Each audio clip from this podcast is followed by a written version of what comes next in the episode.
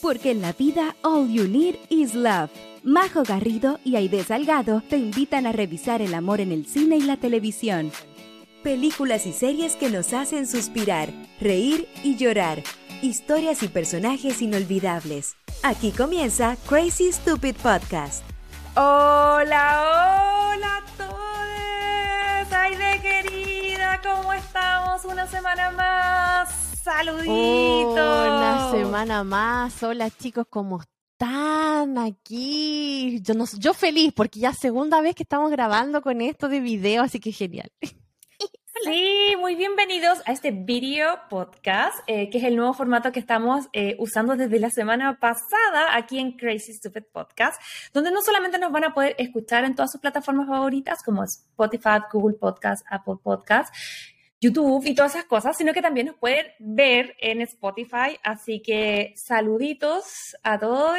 Eh, ay, de querida, qué tremendo capítulo se nos viene esta semana. Estoy demasiado feliz. Creo que ha sido una semana muy, muy entretenida. Eh, han pasado muchas cosas. Cuéntame, por favor, qué es lo que vamos a estar revisando esta semana. Esta semana vamos a estar comentando una película del año 2009 en donde tenemos como protagonista a dos favoritos tuyos, Majo.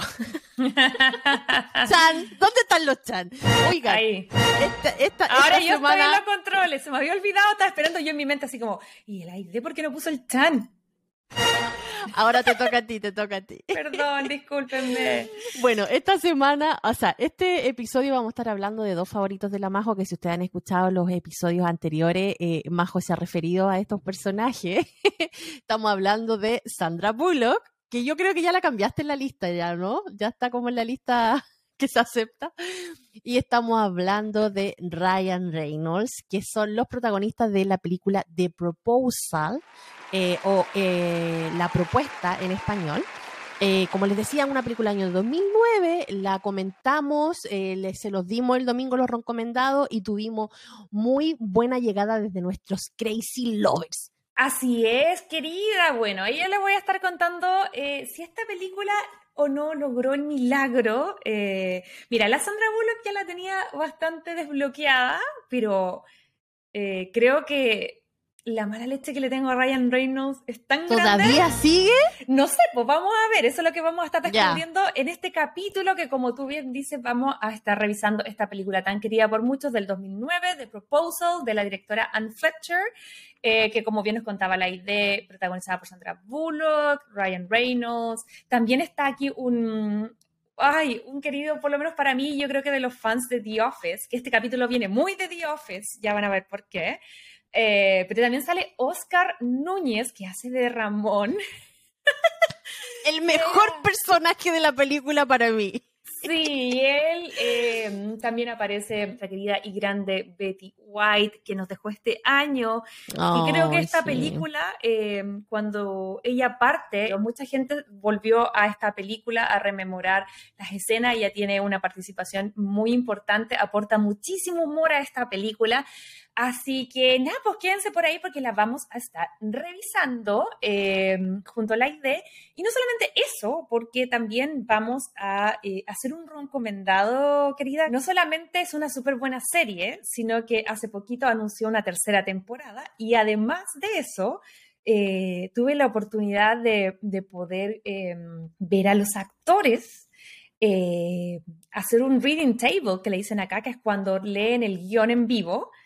Eh, de la tercera temporada, así que atención a todas Crazy Lovers porque tenemos un adelanto, sabemos exactamente por lo menos de qué se trata el primer capítulo de la temporada 3 de Yo Nunca o Never Have I Ever, esta serie de Netflix adolescente, pero que va mucho más allá del amor que podemos tener en el colegio, sino que también trata eh, del amor en las distintas culturas, eh, qué pasa en el amor cuando hay pérdidas, cuando perdemos algún ser amado, no solamente la forma romántica, sino que eh, cualquier persona que nosotros podamos eh, sentir importante en nuestros corazones. Así que vamos a estar hablando largo y tendido al final de este capítulo, de esta serie, porque hubo un evento muy importante que ya les voy a estar contando, que me tiene así de las felices. Eh, pero nada, pues para que se queden por aquí en este capítulo que se viene buenísimo, querida, porque esta semana estuvo así ya muy, muy acontecida. Eh, Oye, aprovecho... sí, aprovecho a través de la idea, eh, mandarle un saludito a todas las mamis eh, que nos escuchan o a todas las personas que puedan cumplir el rol de mamá eh, y que a lo mejor sean parte de esta comunidad. les mandamos atrasadito un feliz día de la madre. ¿Cómo estuvo la celebración, querida Idea? Estuvo bien, estuvo súper entretenida, obviamente con todos los regalos de mis niños que hacen en los colegios, que me encanta la creatividad que ¿Te hicieron como el collar de fideo, no? ¿Como de No, ellos, el, el, más chiquitito me hizo el cuadrito palitos de lado con una foto de él mm. pintada por él y todo, y, y, la, y la mayor, eh, que tiene siete, me hizo un florero, pero pintado también con ella, con florcita, ladybug y, y mariposita, muy lindo todo, y tarjetita obviamente hecho por ellos y todo. Ay, te, te, regalonearon harto entonces. Sí, y aparte eh, también me, me, regalaron cositas para el podcast, así que estoy súper contenta. Sí, nos estamos armando de a poquito, Crazy Lovers. De a poquito, sí. En algún momento vamos a tener un estudio más decente. Más eh, decente, sí. Pero por ahora se hace lo que puede y permite la rutina. Así que, ah, qué bueno que lo pasaste bien. Oye, pero bueno, no solamente, eh, bueno, yo celebro el Día de la Mamá, tú, sino que tú también estuviste muy ajetreada este fin de semana porque te vi por ahí en redes sociales que fuiste dos veces a un concierto, a un evento, bueno, de la, de la Mindy Collin, que yo creo que no vaya a estar hablando al final de, de este podcast, un poco más específico que lo que viste, pero necesito que me cuentes todo, todo, todo, por favor. Ay, sí, este fin de semana estuvo ajetreado. Eh, me da risa porque em, se me había olvidado completamente que tenía estos tickets. Eh, en el año 2019, ponte tú, eh, había comprado em, tickets para ir a ver Pearl Jam, que es mi banda favorita, que a los que pueden estar... Se nota, se nota. Viéndome por Spotify, em, pueden venir por el polerón que me compré en ese concierto. Eh, y nada, pues yo los amo desde muy chica, me hice fanática en el 98, cuando eh, un primo me mostró el CD, lo, me recuerdo perfecto, del Ten, que es un disco mucho más antiguo, ¿cachai? Porque no sé por qué me gustan, si en verdad no son de mi época. No soy tan vieja, señores. en el 90 tenía 5 años, no 15. Eh, pero... Mm, pero en fin, la cosa es que cambiaron mi vida. Yo era en octavo básico full Factory Boys, ¿cachai? Cuando el, año que vinieron a la, a la Quinta Vergara, al Festival de Villa que fueron. Y ese verano yo descubro el ten y tate, al otro año vuelvo primero medio, chica grunge, volví así como ya mala tocando batería, escuchando el ten y todo. Entonces, esta banda me evoca muchos recuerdos eh, y nada, pues se me había olvidado completamente, porque como que este concierto era originalmente para abril del 2020, pero ustedes ya saben, pandemia. Entonces fue como... Eh, nada, sabía que los tenía ahí, me lo habían regendado tres veces y, cuento corto, por suerte yo me recordó porque yo me iba a venir de Chile como mañana. Y, nada, pues me vine, llegué, pude ir, estuvo muy entretenido. Em, volver a los conciertos para mí es una energía impresionante, es lo que más hago. Eh, en mi tiempo normal, eh, aparte de ver películas románticas, lo que ah. más solía hacer era ir a conciertos. Yo me gastaba toda mi plata en concierto en Chile, mi pobre y pequeño sueldo, se me iba todo en entradas y cosas. Entonces me hizo muy feliz volver a la rutina. El concierto estuvo la raja. Si quieren ver videos y cosas, eh, pueden ir a mi. ¿Qué cayó? ¡Oh, my gosh! escuchaste eso? ¿Tú Sí, sí. acaba de chocar, pero no sé si es un. Mira, nunca había visto. Es un, es un pájaro gigante, ¿eh? Que tocó con mi ventana. Bueno, se, se escuchó así, así como que yo, ¿qué onda? ¿Se le cayó a la majo? No, OMG. ¿Pero quedó muerto el pájaro? No, me mira así como. Y es como el pájaro de que sale en la película, el que se quiere robar el. El, el, que se roba el celular. No, ¿Es, un, cuervo? No, es un cuervo, ah. pero un pájaro grande, no sé, me mira. ¿Y te está mirando? sí, está por la ventana. Oh my god. Ya, concentración. ¡Ay, qué nervio! te quiere comer el pájaro. Oye, qué heavy, pero ¿sabes que chocó más encima pájaro magú? Porque chocó, pero así heavy, como que venía entrando a mi ventana. Y chocó y, se cayó. Mientras, mientras no empiezo con el pico a, golpear ahí en el, en el vidrio. La idea, por favor. Así como, quiero entrar. Ay, bueno, pero mal que no tenía la ventana abierta. Uy, ¿te imaginas que hubiera entrado? Ahí sí que no hubiera quedado bueno el video podcast. ya te imagino a ti, pájaro sale, así como la Sandra Bullock en la película. Oye, sí, qué loco, te juro que nunca me había Invitado especial, señores, al podcast El Pájaro. No tuvimos a la Sandra Bullock, pero tuvimos al pájaro.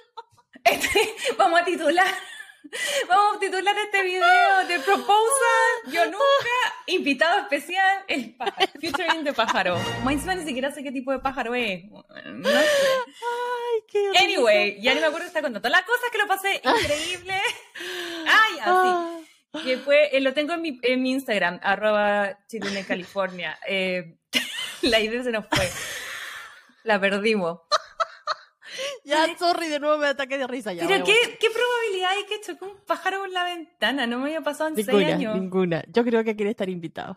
Anyway, todo el mundo quiere estar aquí en este podcast. Así que bueno, eso fue súper entretenido. Y cuando ya dije así como ya, Bacal, eh, fue este concierto, lo pasé increíble, no sé qué, bla, bla, bla. Eh, como un poquitito antes, eh, unos días antes, me di cuenta que estaba el el festival Netflix is a Joke. Hizo noticia ese festival y no necesariamente por los invitados, sino que no, no sé si supiste lo que pasó en el Hollywood Bowl en una presentación de Chapel. Sí, por eso, pero déjame explicarle un poco a la gente de qué se trata y después les contamos eso. Eh, lo que pasa es que eh, Netflix a Joke es un, festival donde Netflix está em, organizando distintos eventos simultáneos. Dentro de ello estuvo como presentando algunas novedades de su show. Dentro de ellos lo de Never Have, de la serie eh, Never Have I Ever, que es Yo Nunca. Em, y también tuvo varios comediantes, tuvo la Tina Fey, la eh, Amy Pollin, la Mindy Collins. De hecho, yo quería ir a ver a Tina Fey y Amy, eh, y Amy Pollin, que son mis ídolas así máximas, porque si a usted no le suena Latina Faye, bueno, Saturday Night Live, eh, Mean Girls, la Pollin, eh, Park and Rex, eh, Mindy Kaling The Office, um, The Mindy Project. Entonces son unas chicas comediantes, escritoras, guionistas súper potentes acá y todas ellas estaban dando así como stand-up o conversatorios o hablando de sus series, sus proyectos, estaba súper entretenido. Entonces, luego nos dimos cuenta que el domingo estaba mi querida y amada eh, eh, Mindy Collins, que ya le estuve hablando de ella, que es maravillosa, que es la chica, bueno, eh, Kelly Kapoor en The Office y la que está detrás de, eh, The Mindy Project, que fue nuestro ron comentado la semana pasada. O sea, ahí, obviamente, eh, dije, tenemos que ir, tenemos que ir a reportear para los Crazy Lovers y ya les voy a estar contando al final, cuando hablemos de la serie, qué tal esa experiencia, porque estuvo muy entretenida. Así que bueno, en el marco de eso, eso fue el festival y nosotros nos fuimos ahí a meter ahí a copuchentear eh, para traerles más información. Pero de lo que tú me contabas, ¿qué pasó con Chapel? Chapel estaba haciendo su rutina en el Hollywood Bowl, que es un lugar muy famoso acá en Los Ángeles. Es como la Quinta Vergara. Claro, sí, igual, idéntico. Y Napo, de repente se sube una persona eh, con un arma y mm. empieza como a, disparar. Y obviamente salen los guardias y todo, pero se dieron cuenta de que el arma era de mentira, pero mm. sí tenía un cuchillo. Mm. Así que Napo se lo llevaron preso al caballero y todo. Fue como todo muy rápido, entonces la gente como que tampoco alcanzó así como que asustarse y salir corriendo, porque fue como todo muy rápido y lo controlaron bien. Pero lo, lo, gracioso de este lado, porque como era un show de humor, obviamente le van a sacar la parte graciosa, es mm. que Chris Rock salió a, abrazar como a, a, Chapel y le dijo así como, ¡Eh! ¿era Will Smith? y ahí se tiraron la talla y todo riéndose y ya, bueno. Pero sí, cuando partió eh, la instancia a la que yo fui, eh, te dan las típicas indicaciones como, eh, por favor, ponga su celular en silencio, eh, no sé qué, no hable durante el, el show. El show. Y, decía así como, por favor, ataca, como que dijo así como, atacar al cast is not cool. Como, onda, en verdad, trate de no subirse al escenario con un arma y, eso. Pero Claro, en el momento yo no lo asocié, lo pasé increíble, eh, pero lamentable que haya pasado ese suceso. Pues. Pero pues. estaba entretenida la instancia porque el festival era súper diverso y tenía de todo. Estaba Seth Rogen haciendo eh, stand-up, estaba em, eh, Jimmy O'Young, que es nuestro querido Josh de Love Heart, y estaba hasta Snoop Dogg. Snoop Dogg también tenía como sí, también estuvo ahí con su con su momentito en el escenario. No, entrete. La cosa es que estuvo, la experiencia estuvo increíble y de querida. Eh, yo fui feliz, me da porque todos estaban ahí puros adolescentes, eran puras cabras chicas. Em, tratando de ver al cast, que es, muy cool y muy simpático, y yo era la tía que iba a ver a Mindy Collins, ¿cachai? Era como... Cuando fuimos a ver DC Sass, yo me sentí más en el target. Oye, Majo, pero sabéis que, bueno, yo no vi The Office, entonces yo no conozco mucho la carrera de Mindy. Yo, por lo que tú me has dicho, eres muy fanática de ella. Pero, ¿qué es lo que ha hecho ella que a ti te da, ay, como que te da ese, ¡ay, bacán! No sé. Ahora caché un poco eh, lo de la serie que vamos a hablar en los recomendados. Yo nunca. Eh, y tú me dijiste también que era como un poco de la historia de ella, eh, de cómo ella se había sentido también en esta realidad de ser descendiente de, cultura india y estar inmersa en la cultura americana. Eh, pero creo que tiene otras cosas también, ¿no? Que ha escrito y hecho ella. Sí, lo que pasa es que, a ver, ella es guionista, actriz, productora y directora. O sea, las hace todas. Tiene todas, ok. Sí. Y entró con 24 años a ser guionista en el The Office.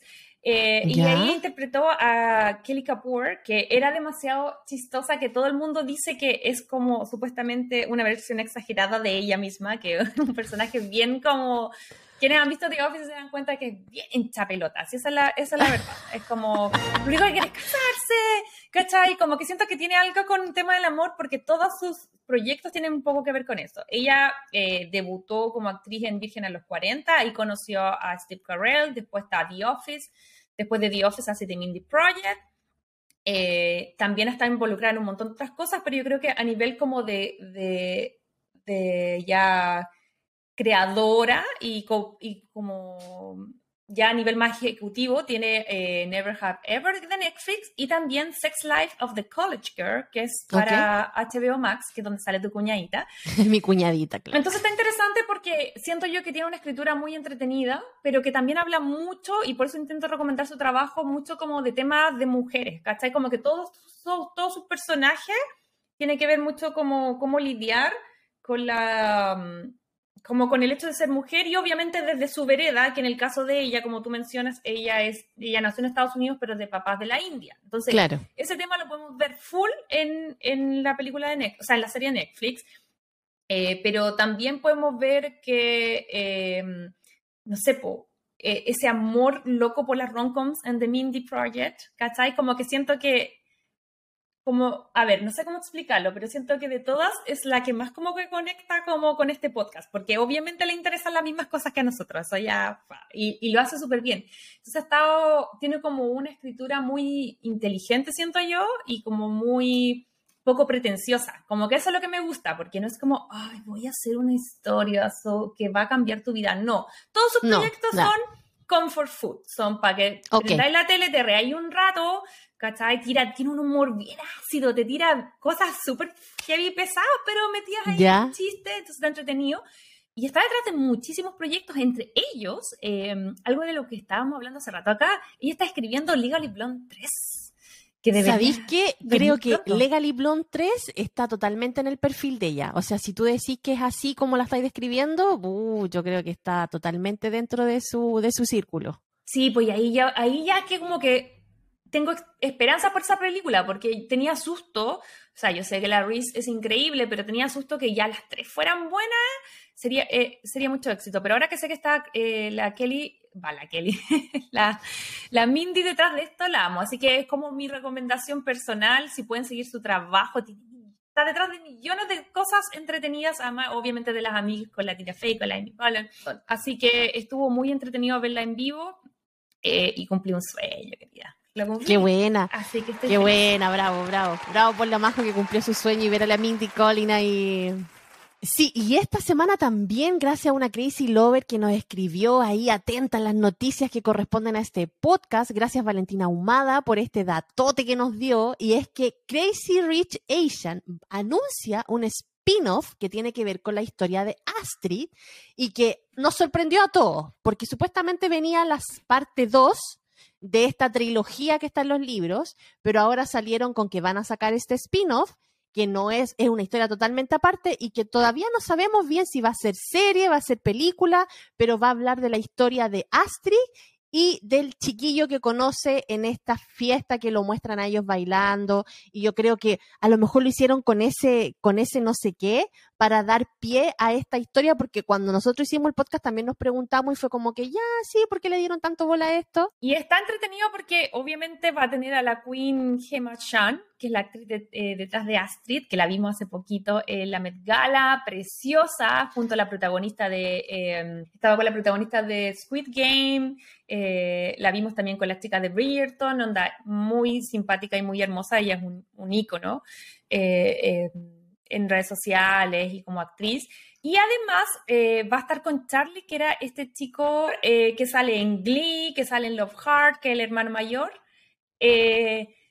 Y lo que yo no sabía era que em, al parecer ellos dos habían tenido onda antes y que habían pololeado cuando jóvenes, o sea, los, personajes, y que solamente no se habían casado porque la familia de ella no, no lo aprobó. Entonces ella se termina casando con este gallo que lo gorrea. Chan, Entonces, el Chan, ¿dónde está el Chan? La cosa es que no sabemos bien porque podría ser que este spin-off sea previo y que nos cuente la, historia de ellos cuando joven o no sabemos si es el reencuentro post porque acuérdense que está la película. O tal vez la película 2 debería seguir la historia de ellos eh, cronológicamente donde la deja la 1. Eh, y tal vez este spin-off nos va a hablar de la historia previa o no, no lo sabemos. Sí, oye, y también quería destacar todos los mensajes que nos llegaron eh, con respecto al episodio que tuvimos sobre About Time. Le queríamos dar las gracias, chiquillas, y de antemano quería pedir disculpas a todas las que lloraron conmigo. No era mi intención hacerla llorar, pero sí es que estaba muy emotiva la película y de verdad le queríamos agradecer a todas aquellas que se sintieron identificadas con mis palabras, porque les recordaban a lo mejor cosas. Así que gracias a todas las que nos escribieron. Así es, podemos leer algunos de ellos para compartirlos acá, porque creo que sí. estuvieron interesantes. Creo yo que más allá, de, más allá de que generalmente tenemos como puro mensaje así como subidos de tono, piropeando a los actores, pero ahora las dos quedamos como eh, muy conmovidas por la cercanía. Les queremos agradecer a todas porque nos contaron historias, se conectaron con el relato del capítulo, nos compartieron muchas de sus historias que algunos de ustedes también habían perdido familiares, entonces les queremos dar las gracias por la mm. confianza eh, y creo que esa es la idea, porque esta comunidad sea un círculo de seguro para, sacar nuestras emociones y nuestros pensamientos. Así que, a ver si quiere leer alguno de ellos, querida. Sí, Tania.carolina dice, me gustó mucho esta peli y coincido en muchas ideas con ustedes, chicas. Siento que no es tan romántica, sino más bien es una película sobre el amor en general y también me dio la tita que solo los niñitos hombres varones tuvieran el don. Pero bueno, así es el guion. Y Don Billy Niley es Rufus es Gringer, ay, siempre me ha costado decir ese nombre, en Harry Potter, el ministro de magia y hechicería durante el desarrollo de las reliquias de la muerte. Así es. ese personaje? Sí. sí, habían varios en Harry Potter porque estaba él, el protagonista, eh, también salía en Harry Potter y era, había alguien más, me parece que era la... Ah, el tío, el tío no, el tío. El tío, ¿verdad, po? También salía en Harry Potter. El tío también. Siento que como que todos salen en Harry Potter. Pero bueno. Es que son todos ingleses. Bueno, no sé si ellos eran ingleses. No, no, el protagonista es irlandés. Sí. Ah, ya, ya. Oye, y Carla Álvarez 344 dice, creo que hay gente sensible que llora con las películas. Otro nivel está la idea que llora cuando recuerda las películas. Y luego estoy yo, que lloro, lloro escuchando la idea eh, eh, recordando las películas y llorar. Como, una cadena de llantos. A mí me, sorprendía eso, como que somos unas el día que El día que hablemos de La La Land, porque vamos a tener que hablar de La La Land, o el día que hablemos, no sé, de Amelie, si es que alguna vez la hacemos, eh, o del el eterno resplandor de una mente sin recuerdo, yo creo que también me van a ver llorar. Yo le estoy haciendo el kit a la última porque era mi película favorita de la vida por mucho tiempo en mi versión muy chuper. Yo amaba a Clementine Krushinsky y luego ahora como que siento que después de terapiarme y todo, como que siento que la voy a volver a ver y la voy a encontrar muy tóxica y muy mala, porque al final era como, no sé, le tengo... No, pero igual, pero igual tiene un mensaje bonito esa. Sí, pues por eso te digo, no, no, sí, te digo, esa es una de mis películas favoritas de la vida, pero por lo mismo no la quiero volver a ver, porque tengo miedo de encontrarle las yayitas, ¿cachai? Como que por eso me estaba haciendo la loca, pero algún día la vamos a ver. sí. Bueno, también Jo de verdad dice, qué bacán que hablen de esta película. Es lejos mi favorita ever. Creo que lo que hace una buenísima romcom es que no solo explora el amor de pareja, sino también el amor de padres, de amigos y de hermanos. Y además es de las pocas que no se queda solo en el inicio del mm. amor, sino que explora a la pareja a lo largo de los años. Nada que decir, 20 de 10. Gracias chiquillas por hablar de esta hermosa peli. Yo creo que toda la razón, Jo, coincidimos contigo. Eh, creo que ya lo dijimos todo el capítulo pasado, pero sí, me encanta lo que, destaca. Ya habíamos hablado de, que habla de todos los tipos de amores, que, también pasa mucho acá en, Yo Nunca, que vamos a hablar hoy, pero está bueno que, no termina en el matrimonio, ¿cachai? Como que habla de la vida misma, ¿cachai? De todas la vida misma y de que lo que pasa después. ¿Qué pasa después? ¿Quieres leer el último, querida? Que yo creo que fue. Sí, Joyce DIH nos dice: Me encantó, creo que esa es mi peli favorita. Lloré demasiado escuchándolas porque mi papá murió hace 11 meses hoy y en Venezuela y yo en Perú.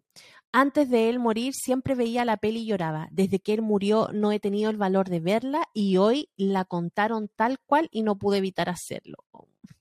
Buen trabajo, chicas. Son mi podcast favorito. Oye, muchas gracias. Gigante Un abrazo gigante. Joyce, no, de verdad, em, muchos cariños para ti. Sí, y yo la entiendo mucho, esa cosa de estar lejos y que uno pierda un ser querido es súper fuerte, súper fuerte. Pero bueno, la vida es así, como decía la película, con altos y bajos. Y, Napo, estamos aquí. Joyce no estás sola. Yo creo que mucha gente a lo mejor ha pasado por eso, así que te mandamos un abracito grande. Muchos cariños a la Crazy Lover Joyce. Gracias por escucharnos. Pero sí, estuvo súper comentado el, la película anterior. y creo que generó harta reacción. Y yo creo que también fue porque algo súper importantísimo que no hemos vuelto a destacar, querida eh, es que hicimos el tema del video podcast y que no solamente la gente, a lo mejor lo queremos aclarar, aprovechar esta instancia. No solamente eh, pueden eh, ver a partir de la semana pasada nuestros capítulos, sino que si ustedes se dirigen a Spotify, em, además de, por supuesto, apretar el botón seguir y ojalá darnos las cinco estrellitas que ustedes saben que nos pueden evaluar y nos ayudan un montón, pueden ir para atrás y revisar casi todos los capítulos están realmente, mira, la fecha, para ser sincera, hasta toda la temporada 1 y 2, es la, el principio de la 3, la estoy subiendo de una semana, pero ya eh, los últimos cuatro capítulos están también, así que los pueden volver a revisar. Eh, las entrevistas, querida, pueden ver a Dani Vuelvo, a la también el podcast, a, Jorge de Reyes del Drama, eh, bueno, a, a, todas nuestras amigas que hemos tenido acá, pueden volver a revisar y revivir esos capítulos y están todos en formato visual tanto en YouTube como ahora también en Spotify. Eh, en Spotify. Así que, Napo, la invitación está hecha. Así es. Y bueno, si quieren eh, hacernos llegar cualquiera de sus comentarios, como lo hicieron aquí la Crazy Lover. Tienen que escribirnos a Instagram, Crazy Stupid Podcast. Eh, ahí nosotros casi siempre estamos recibiendo y recopilando todos los mensajitos, comentarios que ustedes nos dejan como reacción a los reels que subimos, a los episodios que comentamos. Así que yo creo que ese es como nuestro canal fuerte si nos quieren comentar o decir algo. Bueno, y recuerden también que si están en otra y no sé, pues nos escuchan eh, haciendo aseo, manejando en el gimnasio, lo que sea, eh, también nos pueden escuchar en formato original que es solo audio. Ahí ustedes deciden pero las opciones están. Oye, Ire querida, pero ya, como siempre nos hemos dado la media vuelta, mejor yo creo que vámonos de una a lo que nos convoca, que es en nuestra sección. El resumen de mi mejor amiga. Esta semana, en este episodio, les traemos The Proposal o eh, la proposición, creo que se llama en español, eh, que lo cual es muy raro. Pero bueno, es una película del 2009. La directora es Anne Fetter, eh, el guionista es Peter Chiarelli. Esta película comienza mostrándonos a un asistente corriendo por todo New York con obviamente todo lo que un asistente tiene que hacer empezando en una ciudad como Nueva York en el 2009, con café, corriendo, llevándoselo a la jefa. Ahí nos presentan de que Ryan Reynolds es el asistente, la jefa es esta Sandra Bullock, y ahí ya al tiro nos, nos muestran el universo. Ella, una gearboss, así como mm. muy, muy bruja, muy pintada mala, muy, o sea, todas las personas ahí en el trabajo le tenían miedo, cuando llegaba ya todos se quedaban callados, era como muy, como que me recordó a El Diablo se viste de Prada, a Miranda. Sí. Sí, como pero, pero como más masculina. No sé si te dio como esa, esa, esa sensación. Sí, es que yo creo que ese es el sello Sandra Bullock, porque yo siento que todas sus películas, ella es dentro de todas, esta es mi percepción, es como la bonita, pero como no, no, es como la menos, no, quiero decir que no sea femenina, sí es femenina, pero es como la más tosca de todas dentro de todo, dentro de la Julia, de la Reese, siempre hace personajes que son como más de acción, como más como, soy bonita, pero no me importa, y ¿cachai? Como... Soy ruda igual. Soy ruda igual. Creo que esa es la vibe de ella. Por un lado tenemos a Sandra Bullock, que eh, su personaje se llama Margaret Tate y ella es una editora de libros. Y por otro lado tenemos a Ryan Reynolds, que es el asistente de esta editora, que tiene como nombre su personaje Andrew Paxton. Entonces ya los primeros 10 minutos de la película nos muestran en el universo y eh, bueno, ahí nos muestran como Margaret despide a una persona en su oficina y ahí vemos la dinámica que ella tenía con los trabajadores. A Bob. Sí. Wow. Entonces, de ahí después, eh, los jefes de ella la llaman y le dicen que tiene un problema de visa y que la van a deportar porque su visa vencía, lo cual ella obviamente no estaba enterada. Y en esta como encerrona que le hicieron los jefes, porque en realidad fue como, como encerrona, entra el asistente y a ella se le ocurre la genial idea de decir que estaba comprometida con su asistente porque tenían una relación y que se iban a casar. Entonces, como se iban a casar, ella no tenía la necesidad de eh, irse, de volverse a Canadá, porque a todo esto ella era de Canadá, porque esto significaba que iba a tener que renunciar a su trabajo y obviamente ya toda su vida eh, era el trabajo.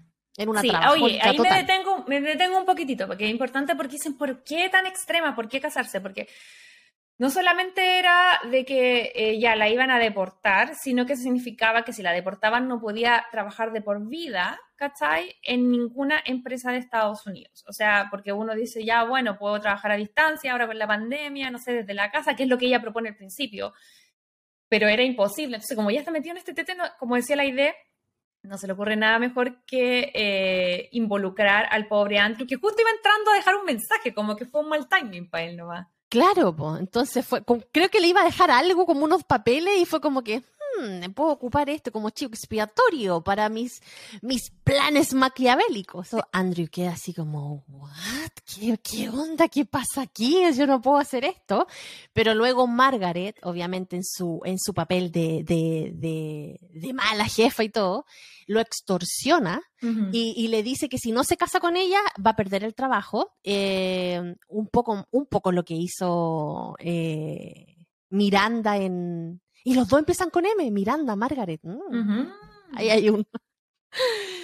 Bueno, la cosa es que lo extorsiona y le dice que nada, porque si no le, no le hace caso, eh, ella va lo va a despedir y va a hacer que obviamente su carrera no surja, ni sea el editor que quiere ser, y que estos últimos tres años que la vivió en Nueva York con todo el esfuerzo se va a ir a la basura porque todo, todo lo que haya hecho sería en vano. Así que Andrew termina aceptando. Ahí lo importante es decir que primero él dice sí, ya bacán, y se van a la entrevista y ahí él cacha, y acuérdate que le dice sí, ya ok, y se van a, primero a la primera entrevista de, oye, nos vamos a casar. Y ahí el gallo le dice, ya, pero es verdad, porque si es mentira, eh, tú te puedes ir a la cárcel y ella se va a ir deportada y no sé qué. Y ahí como que él se asusta y le dice, sí, sí, es verdad. Y ahí renegocian y ahí después le dice, ya, ok, si me vaya a hacer esto, quiero un ascenso y que me publique tal eh, libro, ¿cachai? Como que eso es lo que él negocia, porque cachan el, el tete que la está metiendo. Y aquí viene una, una escena muy, muy chistosa porque eh, Andrew la hace en la calle, en pleno New York, la hace arrodillarse eh, delante de él y que le pida matrimonio, así como una forma de humillarla un poquito igual. Igual, está bien si él venía. Yo creo que es la primera vez que vemos a Andrew levantarse un poquitito, porque eh, venía pisoteado por la jefa por todos lados. Sí, entonces aquí aparece un personaje que supuestamente era un oficial de inmigración que la empieza a seguir a ella y le dice, oh, porque obviamente él cachaba que esta cuestión a lo mejor era por conveniencia. Mm. Entonces él llega a eh, Andrew y le dice, no, por ejemplo, este fin de semana vamos a viajar a ver a mi familia. Y ahí Margaret se entera de que va a tener que ir a conocer a la familia de Andrew, porque obviamente tenían o el cumpleaños de la abuela y tenía que ir ese fin de semana, entonces ya aprovechan de viajar y ahí se entera de que toda la familia de Andrew es de Alaska. Entonces tenían que ir a. Alaska, que era una ciudad obviamente incompatible con el estándar de, vida que tenía Margaret. Y ahí lo vemos también subiéndose a un avión, todo chico, llegando a un aeropuerto, todo chiquitito, pequeño, la familia muy de pueblo. Sí. Oye, ahí yo quiero eh, agregar eh, que, mm, que la gente a lo mejor puede pensar, oye, pero ¿por qué si podían haber dicho nomás que, que iban a ir a ver a, los, a las familiares y, y o no van? Acá debo admitir que, eh, ya les voy a contar más adelante, pero yo también pasé por el mismo proceso en la vida real, eh, real, real, real. Por eso tengo mi opinión que yo creo que a lo mejor va a ser diferente al resto de ustedes. ya estoy lista para que me eh, ataquen. pero mi tema es, esto que ella quiere, esta propuesta que le hace, es realmente criminal, en el sentido de que si tú mientes en cualquier cosa, eso es felony y, te vas en la cárcel y es un proceso súper heavy, la entrevista es súper heavy. Eh, entonces, si tú dices, ya, me voy a ir a Alaska a conocer a la familia, luego tú en el proceso, que obviamente la película no lo detalla, tú tienes que entregar todo. O sea, eh, yo en mi proceso personal, por por la gringa que obtuve después de casarme con John y que no es tan fácil como lo pinta esta película y todas las películas. O sea, a mí yo creo que el proceso completo me ha demorado unos cinco años.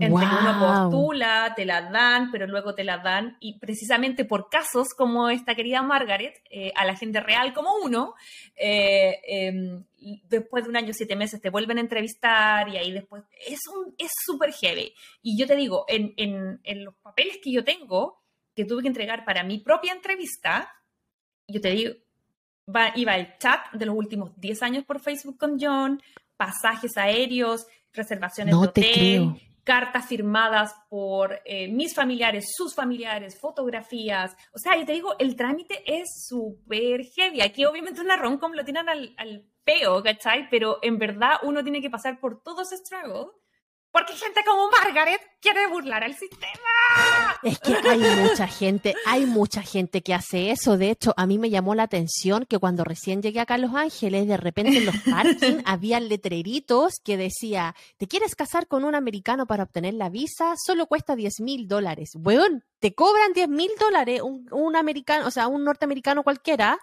eh, para que tú te cases con él y saques la visa a través de eso y aparte tenéis que pagarle. O sea, sí. se da, se da mucho, es súper común. Entonces, eso es como para explicar un poco el contexto de por qué ya no solamente fue como, ya, filo, vamos a ver mi familia. tenían que ir a ver a la familia, tenían que ir a Alaska, tenían que conocerla, porque luego, si eso fuese real, toda esta gente tendría que dar como testimonio, tendrían que haber pruebas, ¿cachai?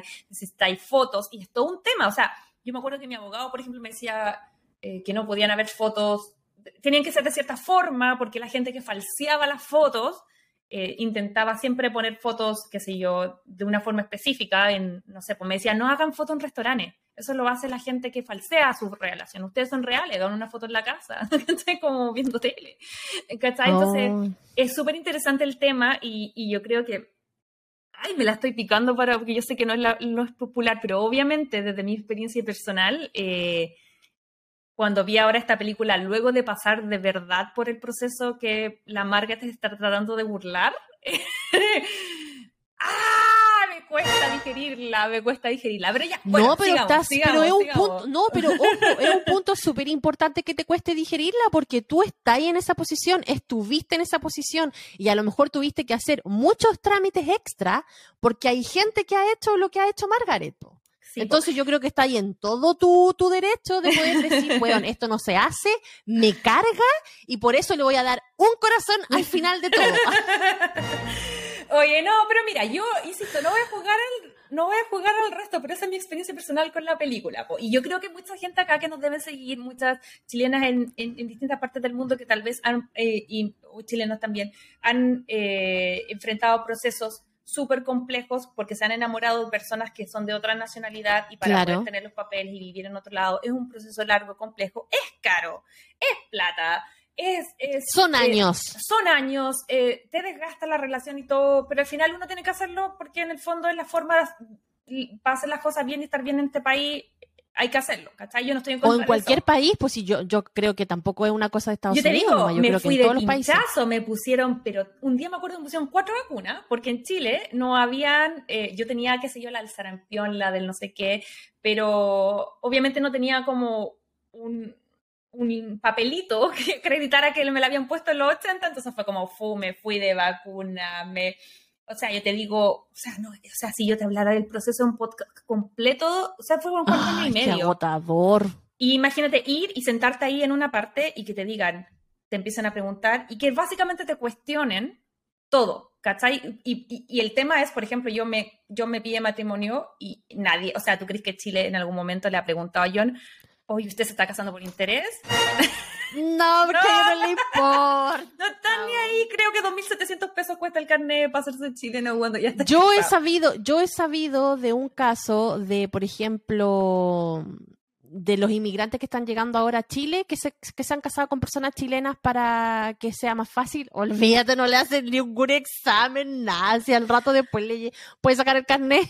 Por eso te digo que para mí ha sido, bueno, ya me voy a contar más, eh, más adelante para que sigamos con la historia, pero es un temazo que toma esta película y que yo creo que mucha, a lo mejor, de la gente que nos escucha, que vive en otros países, que ha mm. enfrentado procesos largos, que sabe lo que cuesta, eh, tal vez lo mira con otro lado. Pero ahora, volviendo a la película, la película es chistosísima y, y, mi, y mi gran conclusión es que salió justo en la época que tenía que salir, 2009. Yo creo que si esta película sale un poco más después, hay varias cositas que estarían fritas. Pero por ahora, aunque he dicho todo lo que he dicho, aunque Ryan Reynolds no es de mi devoción, aunque la Sandra Bullock no, era mi santa de mi devoción cuando chica, y aunque están tratando de burlar todo lo que todo lo que uno ha tenido que hacer de verdad, for real, y que le ha costado tiempo, plata y sufrimiento, me encantó esta película. Así que sigamos nomás con esto porque me reí. No me quiero ir en la densa, pero yo me reí mucho. Ya. Entonces, prosigo. llegan a Alaska, llegan a Alaska. Llegan a Alaska y ahí vemos que todo lo que rodea y todo lo que es ese viaje significa es totalmente el antítesis de lo que es la, la Margaret, porque empezando, ella no tiene familia, porque sus padres murieron cuando tenía 16. No tiene hermanos, entonces por eso ella se dedicó y se evocó a su trabajo. Ella era una trabajólica total, toda su vida se lo dedicaba a eso. Y aquí se encuentra con otra realidad, pero totalmente distinta, que este amor de familia, con la abuelita, con la mamá, con el mm. papá, con el perro, con los vecinos. Y más encima se da cuenta de que Andrew era como la familia fundadora del pueblo donde habían ido y todo tenía el nombre Paxton y que todo, ellos eran los dueños casi de todo ese sector. Oye, nada, sí, chocante para ella al principio. Ella lo había mirado a huevo, porque de hecho me dio risa, porque ella como que se jactaba, como era la jefa, lo miraba así, ah, ya. De hecho le dicen en algún momento en el avión o algo, así como tú no eres, vives en un departamento chico, no tienes nada, como que lo ninguneó. Lo miró claro. no fue prejuiciosa y tate, le mm. salió millonario el cuico de construido, porque Andrew es el, cuerpo perfecto, o sea, como que tiene plata, pero es piola, quiere hacerlas por sí por su propio esfuerzo. Y ahí se manda el mismo discurso de Nick en Crazy Rich Asian, que dice, yo no soy el rico, sino que son mis papás, así como que yo... Y él le dice lo mismo que le dice Rachel, es exactamente lo que una persona muy millonaria diría. Así que nada, ahí tenemos un código más o menos conocido ya. Eh, y también la va a buscar después, ah, sí, pues, pero mira, si ahora tú puedes contar un poquitito eh, la, relación tirante que tenía Andrew con su papá, que a mí me dio al toque dos víveras. La primera era de la mamá de Nick, como pensando solamente em, en el legado, porque el, en el legado, claro. el papá de Andrew no podía entender que le gustaran los libros, porque ¿qué hacía allá en Nueva York eh, haciendo algo que ni siquiera era como bacán desde su punto de vista y por qué no se quedaba ahí en Alaska viendo los negocios? Y también, por otro lado, mucha vibra de daddy issues onda Duque, ¿cachai? Así como tú no has sido lo suficiente, porque de hecho, como que Andrew me da mucha pena porque le da como un discurso, le dice, lo siento que yo haya sido tu único hijo y que no haya querido seguir como tu, tu cosa. legado. Ojalá, hubieras tenido otro hijo que quisiera seguir con tu legado, pero yo quiero hacer lo que me hace feliz. Y a mí lo que me hace mm. feliz es el tema de los libros, eh, es mi sueño ser editor, ¿cachai? Entonces, como que siento que, no sé, aquí la película te va mostrando como un lado eh, distinto de Andrew y, creo que lo que más me gusta de esta película es que el viaje no es solo como físico de Nueva York Alaska, sino que también psicológico, porque en el fondo los, los rasgos de poder se cambian un poco, porque si bien esta chica de ciudad ahí lo sabía todo y el otro corría, cuando llega a Alaska, llega a la naturaleza, a la familia, que también era algo nuevo para ella, porque había pasado tanto tiempo que, como tú decías, había olvidado lo que es Lo que era el concepto de familia, el calor de familia, que se preocuparan por ti. ¿Cachai? Entonces ahí se van desnivelando los poderes y como que ahora vamos conociendo a, de partida más que, que haya uno por sobre el otro, creo que se nivelan y que creo que esta es la instancia para poder conocerlo como a los personajes y que ellos se conozcan entre sí, porque él sabía todo de ella como su asistente, pero ella no sabía nada de él. Y es un poco también lo que nos pasa y, y, lo que vimos en Cómo perder a un hombre en 10 días, que te acordás que cuando él lleva a, a, ella a la casa con sus papás, mm. también como que se rompe ahí un poco eh, como la máscara que ellos tenían y tienen como este acercamiento y se descubren también cada uno. Ay, te tengo que preguntar, perdón, yo sé que está tu suegra en la casa, pero ¿cómo fue cuando conociste a tus suegros?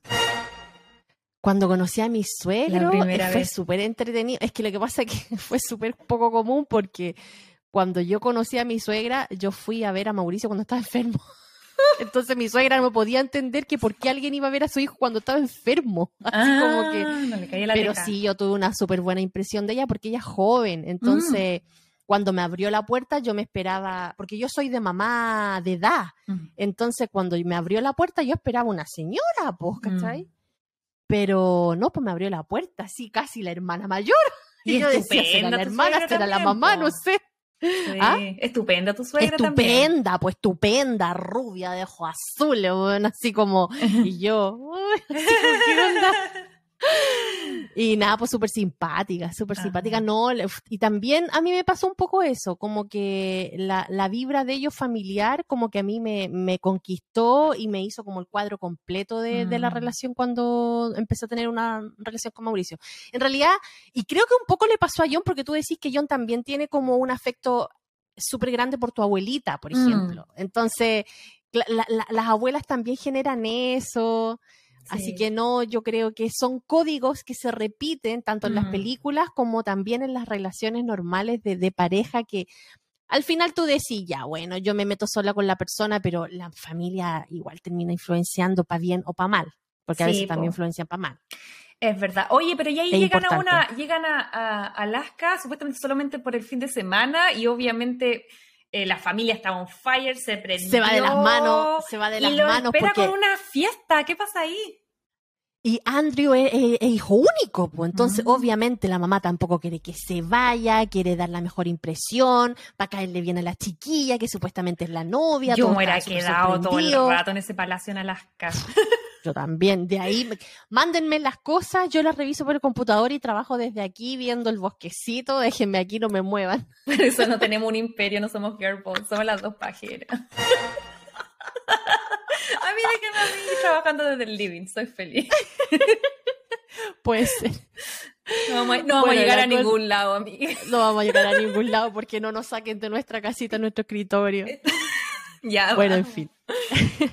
bueno, la cosa es que, eh, pues ahí la, la, la, Margaret se enfrenta como a lo que es el cariño familiar, la casa, que se preocupen por ti, entonces queda como un poco en shock y tiene que empezar a pretender que son pareja. Entonces aquí vemos situaciones súper chistosas de que obviamente les dan mm. un, un, dormitorio para que duerman ellos dos juntos, pero uno tiene que terminar durmiendo en el suelo, A mí eso la me otra en la cama. Tanto como, primero cringe, primera incomodidad, porque todo el rato pensaba, es como, ya, porque uno dice, ay, bueno, ahí con Ryan Reynolds, y mira, y mira lo que te estoy diciendo, porque tú sabes que no no, no, no, el actor, pero con Andrew, yo, Andrew me, me convenció, lo logró. Eh, y uno diría, ah, ya bueno, pero luego pensaba, es como, igual es tu jefe, y es como, o tu jefa, o tu compañero de trabajo, y es como, ya, uno está acostumbrado a, no sé, a los olores, a las cosas, qué sé yo, de la persona que tú querís, pero así como que, como que yo sentía toda esa cosa de, de guatita así como de, no quiero dormir con alguien que no conozco, no quiero, no quiero oler sus peos si no estoy enamorada de él, ¿cachai? Como, no sé. O escuchar, o escuchar sus ronquidos, o no sé. como que me transmitió mucho esa escena. Sí. Bueno, y ahí también nos muestran de que yo no me había dado cuenta hasta ese momento de que, claro, en Alaska no está oscuro, es súper poco las veces que está. Sí. Entonces tenían que tener estas cortinas así como para que se oscureciera la pieza, porque tampoco podían dormir bien. Eso es súper heavy. Eh, también me recordó mucho mi infancia en Antártica. La Antártica es así. Oh, ¿verdad? Po? Y, bueno, Punta Arenas también debe ser un poco, un poco así. Pero yo recuerdo, por ejemplo, Midwinter, que es, debería ser el 21 de junio. Esos son 20 horas de oscuridad y 4 de, de luz. Y en Summer, que debería ser el 21 de, diciembre, es al revés. Son 20 horas de día y 4 de noche. Y de hecho hay un día que, no, que está todas las 24 horas de día y las 24 horas de noche. Debe ser como justo en los equinoccios. Em, y yo tenía 8 años, igual entendí un poco, mi mamá me, me, costó, pero me obligaba. Pero mi hermano que tenía 3, o sea, olvídalo. Fiesta Samba Canuta a las 2 de la mañana y no hallaba. ¿Cómo acostáis a un niño cuando hay luz de día? No, y lo otro que le pasaba en invierno, iba al jardín y a las 2 de la tarde se empezaba a oscurecer, entonces se quería ir a la casa. Entonces, súper heavy me recordó eso, que uno, claro, pierde la percepción, pero en lugares tan australes, y, o, sea, tan, perdón, tan como cerca de los polos, Alaska, la Antártica, en Suecia también me pasó eso también el tema de la luz es heavy y la gente se acostumbra. Y si te fijáis, eh, todas las cosas como, como la fiesta y todo siempre eran como emulando oscuridad, como adentro de, alguna cosa, no sé, por la Claro, porque cuando estaban de, bueno, hay, hay, una fiesta que hace, bueno, ya, si sigamos para que contemos la fiesta que hay. Pero está entretenido ver eso. Amé, en general, Crazy Lovers, amé que esta película nos sacara de Nueva York. Mm. que es como el 90% de las rom-coms y nos llevar a un lugar tan increíble como debe ser Alaska. Yo no lo conozco, pero me encantaría poder ir. Ya, pues entonces estaban ahí y tienen que decir que se van a casar. Entonces se les sale que se van a casar y que no sé qué, y toda la familia conmocionada, pero ¿cómo se van a casar y no sé qué? Y la Margaret queda así como, ¿what? Así como lo dijiste delante de toda tu familia, si esto era un fake, así como. Mm. Y ahí todo el mundo le pide que se den un beso, que el beso, que el beso, y se dan un beso, y ahí oh. como que, uy, ahí vemos las chispitas, las chispitas del amor. Qué heavy eso, porque al final, claro, eh, eh, no sé. ¿Sabéis qué? nosotros siempre hablamos del meet cute, pero en mm. esta película en realidad no hay un meet cute porque nos muestran que ellos ya se conocían. Pero para mí, el meet cute de esta película es el momento que ellos se dan el beso. Totalmente, porque yo siento que si bien, claro, eh, sería como un amor a quinta mil vista, ¿cachai? Pero no estaban ellos pensando en el, desde el punto de vista romántico hasta este momento, yo creo hasta ese momento que se dan el beso y que es como, mm, no es un beso tan malo y ahí yo creo que es el meet cute de esta película totalmente. Sí, entonces ahí ya la Sandra... y es como...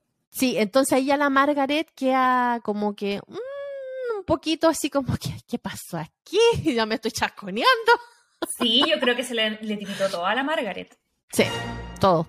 Ya, entonces aquí pasan los días y se van conociendo ellos y van contándose cosas súper íntimas. Por ejemplo, la Margaret ahí le cuenta cosas, porque el, el, el, Andrew le pregunta, oye, necesito saber más de ti, de dónde eres, qué grupos te gusta, pero ya después se empiezan a tratar como amigos.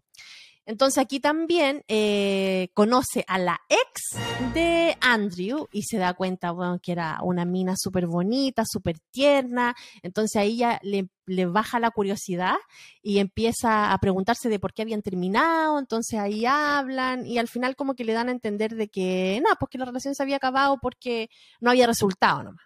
Claro, porque él, le había propuesto matrimonio y el tema era que su sueño de Andrew era irse a Nueva York y esta niña no quería salir como del pueblo. Entonces al final no era que como que se había acabado el amor, sino que como que no había seguido. Y yo creo que ahí es donde la, son las primeras luces y las primeras cosas que le empiezan a hacer ruido a la Margaret, de decir, oh my God, no es solo que, para, porque ella es muy individualista, porque como, no, insisto, no familia, no amigos, no entiende que de repente las decisiones afectan mucho más allá. Y esta es como la primera como alarmita que se le produce como de verlos, que Andrew como que conversa con la ex y se ven muy bien juntos, como que tienen algo de chispita, y, porque era como su polola del colegio, de la U. Y ella se da cuenta así como, hoy, esta decisión no es solo como laboral para mí, esto va a afectar no solo la vida mía, sino la de Andrew y también de la gente que lo rodea. Como la primera, te lo dije. el, primer indicio ahí de mm, esto que estoy haciendo no sé si estará tan bien. Sí. Así que nada, pues la familia súper contenta llega y le organizan. La mejor escena, me encanta, me cago en la risa. Oh, es mi mejor escena también, mi escena favorita. Le organizan una despedida soltera en el pueblo. Obviamente, eh, en un, en un no sé, en un antro pequeño ahí, como en, en, el borde de la costa donde vivían ahí, rancia la cuestión de pueblo, total. El vedeto. Y Nápoles. El vedeto, y ahí obviamente están bailando y aparece este personaje que era el comodín del pueblo, que era Ramón, em, y sale bailando. Yo creo que ahí es una de las mejores escenas de esta película. Yo de verdad moría de la risa con sus bailes ahí bailando, haciéndole caras, poniéndole a la mesa, diciéndole que le pegue y la abuelita ahí poniéndole los billetes. Me parece que en algún momento salen a hablar la Margaret con la ex de Andrew y por detrás se abre, un poco la puerta y, veis que está el veredito. Y está la abuelita. Y está la abuelita y, eh, eh, eh, ¡ay, que me reí! y era gracioso porque como era un pueblito chiquitito, eh, Ramón era el mesero, era el vedeto, em, ¿qué más? Era, y era el que atendía la tienda, la tienda después. El, era hasta el ministro de ceremonias de matrimonio. También, ¿verdad? La hacía toda. El, el, el latino la del pueblo la hacía toda. Así que nada, pues ahí la serie nos da una, una, o sea, la, la, película nos da una escena muy chistosa, muy memorable que yo creo que todos recordamos de esta película. Y entonces mientras ellas estaban en la despedida de soltera, en este caso el, el papá de Andrew con Andrew estaban conversando y el papá como que al principio le pide disculpas, estaba jugando golf, le pide disculpas y aquí nos damos cuenta cuál era el real problema que tenían ellos dos. Y era de que el papá quería de que él, como hijo único y hombre, se hiciera cargo de todos los negocios que tenía la familia en Alaska. Y cuando él se fue a New York, eh, la relación con el papá se rompió. La mamá, por más que incentiva al papá a que hable con él y, lo, y le pida disculpas por esta, terminan peleando en ese momento y cuando ellas vuelven de la despedida de soltera encuentran al Andrew como trabajando en una canoa, así como pegándole como hachazo y ahí la mamá se da cuenta al tiro de que él está enojado porque era algo que hacía cuando estaba enojado y quería desquitarse. Entonces la mamá llega y le echa la foca y al papá y le dice, oye, es mi único hijo, yo no quiero que se vaya y no verlo nunca más, y, que si se casa y tienen hijo, yo quiero que nos vengan a ver, quiero estar con mi nieto, y le dice al papá, arréglalo. Entonces ahí eh, el Andrew estaba con audífono, la Margaret se va al, al, a la pieza, se baña, y aquí viene una escena también muy chistosa y muy icónica de esta película, que es cuando al, o sea, Andrew, al estar con los audífonos, no se da mm. cuenta que Margaret también estaba en el baño, en la ducha, y que sale a buscar una toalla, y por ese motivo chocan, terminan chocando los dos en pelota, la Margaret mojada recién de la ducha y el otro transpirado porque estaba ahí con la hacha, machacando la canoa, y ahí se da esta escena donde chocan, se caen, se encuentran desnudos los dos, así como de frente, quedan súper incómodos, mm. súper rara la, la, o sea, yo digo, ay, qué nervio estar en esa situación y nada, pues ahí como que salen más chispitas todavía entre ellos dos. Sí, a mí me pasa que cuando vi esa escena, ahí recordé, me, fue un flashback gigante y ahí dije, ah, sí, hubo un momento en que sí me gusta Ryan Reynolds. Eh, esa escena de cuando, pelota. cuando está en el balcón y se saca la polera y ahí me vino, fue como un flashback, ta, ta, ta, ta, ta, ta, ah, yo adolescente, o sea, no soy tan adolescente, estoy ya, ya estaba en la, en la U, trabajando quizás 2009. Anyway, pero este para mí era como el mejor momento de Ryan, porque hay que contar que un poco la diferencia de edad que no hemos hablado, pero la Sandra Bullock tiene 12 años más que, que Ryan. Entonces, eh, yo creo que eso se ve, por algo ella es la jefa y el otro está como recién partiendo su carrera. Entonces, a mí me pasa que sentí que que ese era como el mejor momento, así como cuando él estaba así como mino y era como la cresta de la ola y me acuerdo de esa imagen sacándose la polera, muy como con Ryan Gosling en Crazy Stupid Love, cuando hace la escena del Photoshop, era como muy icónica, ¿cachai? Como que de repente eso me hizo recordar así, ¡ah, sí! Ryan Reynolds. ¡La polera, la polera! Esto sí lo recordaba. Bueno, y entonces, eh, después de este momento, ellos, bueno, se van a dormir, el, el, Andrew en el suelo, la, la, Margaret en la cama, y ahí como ya habían tenido este, este encuentro medio fortuito, infortuito. bueno, se, quedan dormidos, al otro día despiertan y la mamá toca la puerta. Entonces ya rápido tienen que acostarse, no sé qué, y viene el, chiste de la escena de eh, ¿cómo fue que dicen? It's the morning, como es la mañana. the morning, dicen. en la mañana obviamente va a pasar esto cuando yo me acuesto al lado de alguien, así como, lo siento, soy hombre. Bueno, la cosa es que entra la mamá y, y después de, esta pelea, la mamá, como dice, tengo que arreglarla de alguna forma, no se le ocurre nada mejor que decirle a ellos que se casen ahí mismo. Al otro día que la abuelita está de cumpleaños y que hacen el matrimonio y hacen el cumpleaños de la abuelita. Su cumpleaños 90. como en una como un acto muy desesperado. Y me acordé de tu abuelita con los 90. Igual. y porque mi abuelita igual a veces desubica que Betty. que Betty White. Bueno, la cosa es que ellos se ven como en una encrucijada y terminan aceptando. Terminan aceptando porque no se le podían negar a la mamá ni a la abuela, porque la abuela, ay, que sí, sería maravilloso, que me voy a morir lo más probable y va a ser la única posibilidad que voy a tener que mi nieto se case. Me da risa. Súper, po, súper. Y nada, pues aceptan y se, viene el matrimonio. Mm. Entonces, ay, qué Loli que han, que han, y a la, a, la Margaret le da la O, le da la O, entonces dice, bueno, no puedo, con esto se arranca al bosque. Y ahí en el bosque viene una escena súper cuestionable que nosotros decimos, esta cuestión envejeció mal. O sea, aquí esta cuestión pasa en este tiempo y Yo no. Quería, o sea, no la condena. porque siento que es la favorita de mucha gente. De hecho, como que todo el mundo ¿En escribió, serio? No escribió así como, ay, amo la, amo la parte en que se pone a cantar rap en... y, y nosotros no queremos cuestionar el gusto de nadie en la experiencia de nadie. Solamente en lo personal. Qué bueno que tú tenés que contar esta escena porque no lo quiero hacer. Bueno, esta escena, chicos, es muy cuestionable porque por la historia de, toda la colonización, weón, que cómo terminaron con la civilización que había en ese momento, que era la, comunidad indígena en, esa parte de Alaska, y que vinieron y los mataron a todos, igual como pasó en Latinoamérica y, y todo. Vinieron los ingleses, los mataron a todos y ya, se pasaron por donde te dije toda la cultura indígena. Entonces, ver a una persona blanca bailando con una danza con plumas. con plumas de una cultura indígena es netamente hacer una burla mm. de todo lo que tiene que ver con esa cultura. Entonces, esa escena es súper cuestionable. Sí. Y yo creo que, yo, yo no sé si en, ese, en el tiempo del 2009 habrá hecho ruido, pero hoy en día sí hace ruido. Sí. Mucho. Oye, ya, mira. Y no envejece bien. Sí, yo creo que hablemos al tiro de esto para sacarlo en el cajón de las cositas de al lado, porque... Sí. Em, a ver, me pasa claro, yo me debo, no me hacer la cucha acá, yo me debo a reír en su momento, eh, probablemente porque tengo muy buenos recuerdos de esta película, me reí casi toda la película, eh, pero claro, ahora cuando uno la revisa de nuevo, y a esto me refería yo con que esta película salió en el momento adecuado y no les vamos a exigir a esta película, no vamos a ser tontas graves de, ah, cancelemos la película. No, era en otro momento. Pero yo creo que ahora, viéndola en el 2022, obviamente esa, esa escena nos salta, porque al final, si bien el, personaje de Betty White, que era la, la abuela Annie, eh, era muy conectada con la naturaleza y eso era bacán, ¿cachai? Que tenía mucho que ver con, porque vivían eh, rodeados de ella y ella era muy, entre comillas, como respetuosa con, sus ancestros creo yo que al ser una comedia y al, utilizar eso como para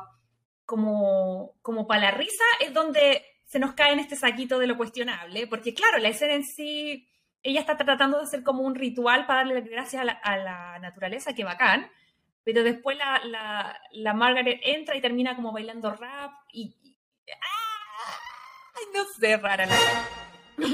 Mira, una es ser mística. Mm. Y te creo que uno puede ser mística y puede estar con la Pachamama y toda la cuestión. Pero aquí la abuelita va más allá de ser mística. Mm. Aquí la abuelita tenía códigos de la cultura indígena. Esta, esta manta que tenía como el águila atrás. Que, y eso es muy de la cultura indígena. Entonces ya está bien. Si quisieran hacerla pasar por mística y por la Pachamama y todo, bueno, lo hicieron pésimo. ¿Qué querés que te diga? Y el tema acá era delicado porque no era solo, imagínate, se lo llevan por ejemplo a Chile, es como que alguien estuviera como vestido como, eh, no sé, po, mapuche haciendo un ritual real mapuche, pero que en el fondo sea para la risa y que sea una persona que no, eh, qué sé yo, es de origen, ¿cachai? Entonces era complicada la escena. Ahora, yo creo, para que no nos vayamos, insisto, creo que estamos en la misma. Eh, nos reímos en su momento, no tampoco es la idea que nadie se sienta mal si se ríe esta parte, porque yo creo que era chistosa cuando no nos cuestionamos ciertas cosas. Pero ahora que mm. sí lo hacemos, de esto creo que eh, hay hasta un trending todavía en TikTok y hay varios videos de gente en el día de hoy emulando la escena, ¿cachai? Como haciendo chistes de ella alrededor de la fogata. Yo creo que ahí está mi límite. La película me parece que eh, obedece a sus tiempos, eh, tiene los códigos de sus tiempos y está bien. ahora, no sé si es un tipo de trend que yo seguiría ahora, ¿cachai? Porque siento que es complicado, estamos cuestionándonos muchas cosas y el, y el reírnos siempre tiene que ser, siento yo, como con uno y no de uno. Entonces, como que ahí yo siento que, que, que Betty White tenía esa cosa porque ella además era como la American Sweetheart, era como tesoro nacional, o sea, todo el mundo la adoraba. Sí, Porque ella tiene una, Golden Girl, o sea... Tiene una, mm. una trayectoria, yo digo, estuve mirando, yo sabía que era famosa, pero en verdad ella entró al radioteatro como en los 40, a la tele, al cine en los 60, o sea, yo digo, ella falleció de 99 años, estaba a tres semanas de cumplir 100 años. Y, oh, nada, obviamente era una persona muy querida que dentro de todo, y que creo que esa era la idea y el espíritu del personaje, que tampoco lo quiero matar porque es uno de mis favoritos, era como que todos tenemos una abuela, que yo decía, me acuerdo un poco de mi abuela, que adoramos, pero que obviamente tiene códigos anteriores, entonces de repente se le salen cosas como media, como abuelita, no digas Me da nada que ver. Como, es como abuelita, como, yo, como, yo, quiero yo, yo no estoy, no soy homofóbica, yo tengo amigo gay, como ese tipo de cosas que, uno dice, ay, abuelita, lo intenta, pero ya. Entonces yo creo que el, personaje de la Betty era muy gracioso por eso y por eso se las podía sacar un poco porque además tiene escenas muy chistosas, ¿cachai? Eh, pero claro. Pero sabéis que, mira, yo, yo no me acuerdo qué es lo que me causó esa escena cuando recién la vi hace algunos años atrás, pero ahora, mm. viéndola con ojo más crítico, yo digo, si me sacan esta escena, a mí no me aporta, o sea, no, no me quitan nada importante. Me aporta, o sea, de hecho, no me aportó nada esa escena. Ni siquiera me reí. Así como que. Entonces, claro, pero yo creo que hay gente en la casa que todavía se ríe eh, y que tampoco.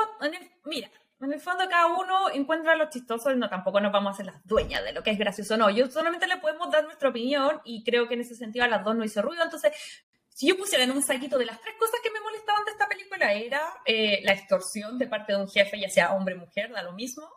Em, el tema de, esta escena en particular, ¿cachai? Como el chiste con, la, con las costumbres de la cultura indígena, claro. Claro, y en lo personal, el tema de que ya vamos a llegar al final, pero que si Margaret se sale con la suya, eh, también me hacía ruido por mi historia personal. sí, pues a ti te hace ruido por tu en fin, sigamos ya porque nos queda casi nada para terminar este resumen. Ay, ya, sí, ha sido largo este, este, este resumen, ya. Y, me, y me, remango las mangas, así como que la parte final, viene, viene.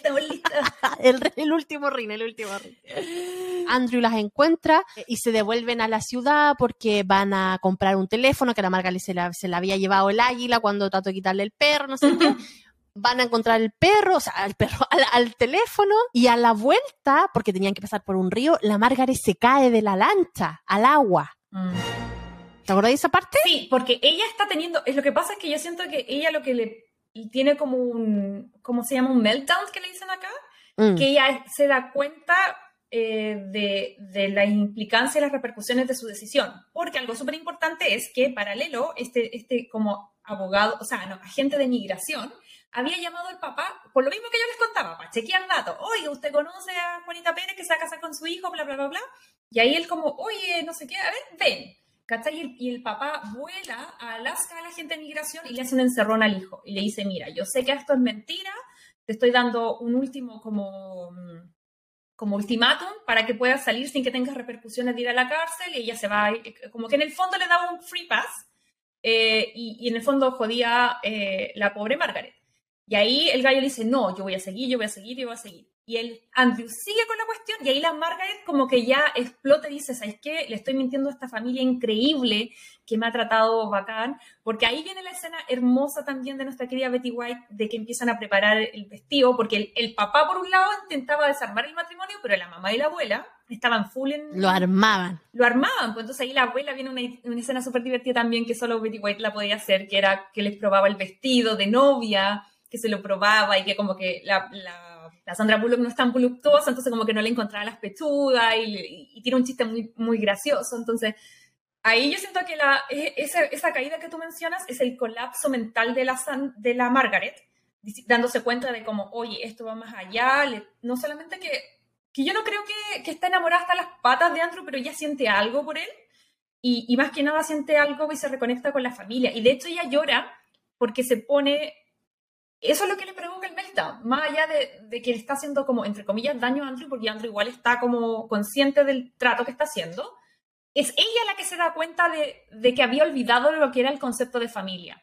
Y se pone a mm. llorar y dice, es que había olvidado, han pasado tantos años que había olvidado lo que es tener una familia que te quiera, tener amigos que se preocupen por ti, eh, saber que tus, tus decisiones van a afectar al resto y ella se empieza a sentir como el hoyo. Y ahí donde va como, ay, pesca la lancha y se corre y todo no sé qué, se cae, el otro la rescata y al final llegan al momento entre vamos y venimos le dice, Andrew le dice, ok, yo sé esto, yo sí estoy consciente que tengo familia, don't worry, yo acepté estar aquí y llega hasta el momento de la ceremonia, que es en, el, en, en este como barn, que sería como un establo, yo creo, una cosa así. Sí, sí, era algo así.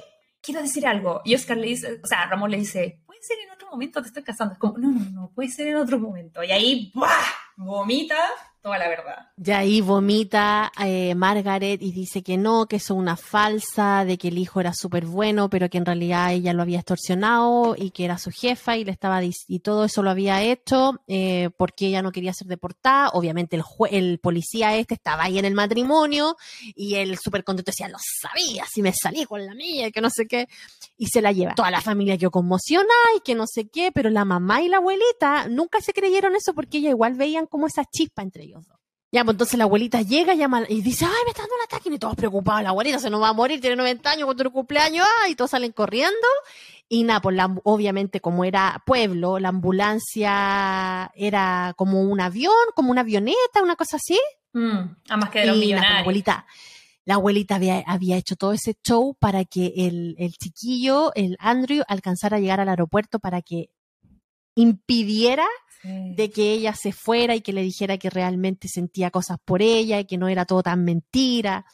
Y nada, pues al final no lo logra, eh, Margaret vuelve a, a New York entonces ella, cuando está en la oficina sacando sus cosas para ya irse deportada a Canadá, llega Andrew y le empieza a decir de que lo intenten, de que no se vaya, de que se puede casar con ella. Entonces ella le dice que no, que no, que no, que ya era mucho el daño que han hecho, que era una mentira, no sé qué. Entonces ahí como que le declaran un poco el amor, así como que le dicen, no, pero podemos hacerlo.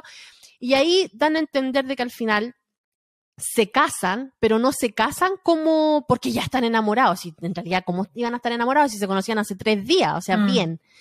Entonces, al final, como que dejan eh, planteado de que se casan para que ellos no se separen, porque si no se iban a tener que separar y, y nunca iban a tener la posibilidad de poder tener citas, conocerse mejor, eh, y a lo mejor entablar una relación más, más fuerte. Entonces ahí ya después nos muestran de que están en la oficina de este inspector y ahí respondiendo el cuestionario y, y, ahí nos demuestran de que sí se conocían, de que lograron tener como el match y nada, pues que se casan. Nunca nos muestran el matrimonio después, pero obviamente entendemos que se casaron. Sí, así es. Y eso, pues, y ahí chan chan termina la película. Súper bien, Aide, tremendo. Nuevamente con tu eh, resumen. Qué buena película, Aide, querida. Em, quiero que me cuentes, más allá de si te gusta a ti o no, porque yo creo que sí. Eh, ¿Por qué crees tú que a la gente le gusta tanto? Porque recibimos un montón de mensajitos reaccionando a esta película. ¿Qué crees tú que hace que, que la gente le tenga tanto cariño a esta película? Tengo dos teorías. La primera, la química entre los actores yo la encuentro muy buena. Él es muy sarcástico, ella es muy, muy pesote, muy seria, entonces como que combinan. Porque acá ninguno de los dos es tierno, eso está claro. y lo otro es que es una mujer en el poder, po. Mm. Es una mujer en el poder, entonces es súper atractivo verlo. O sea, estamos hablando del 2009, que en el 2009 siempre teníamos a los hombres que era el jefe, el hombre era el pesado. Entonces yo creo que por ahí también eh, dice, bien, así como que... ¿Y tú sabías que esa decisión eh, la tomó la directora, Anne Fletcher? Porque en el guion eh, los papeles estaban inversos, era como normal. Y, yo creo que el éxito de esta película, como tú dices, es un poco el cambio de rol, que era lo novedoso.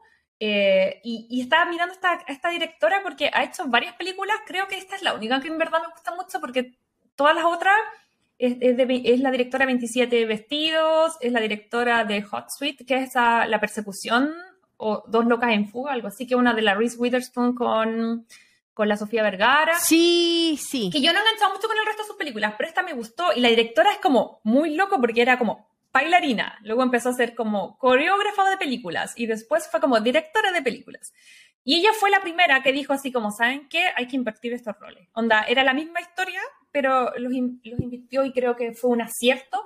Y, y, como tú dices, hay mucha gente que le encantó. Mira, de hecho, no, apenas anunciamos esta película, por ejemplo, Millennial Witch dice, amo esta peli, Betty ya no está con nosotros. Hoy sí, que era una adorable. Bridgerton Chile dice, una de mis películas favoritas.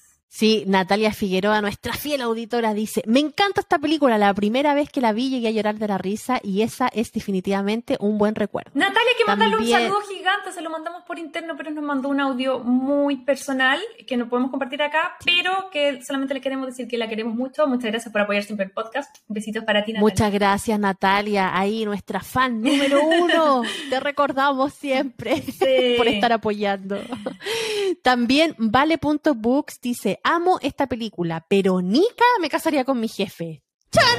Sí, y yo creo que acá también eh, el casting está súper bueno. Eh, yo leí por ahí que em, esta película se la habían ofrecido a Julia Roberts y que fue ella quien la rechazó porque no llegaron a acuerdo como de luquillas, ¿cachai? Y, mm. Em, y lo toma Sandra Bullock, que también lo hace después con otra película y también la, nominan, como que siento que Sandra Bullock toma todo lo que descarta la Julia Roberts, pero bien por Sandra, porque se lleva nominaciones, lo hace increíble. Creo que el casting lo hace todo, porque siento que están ambos en lo que mejor saben hacer.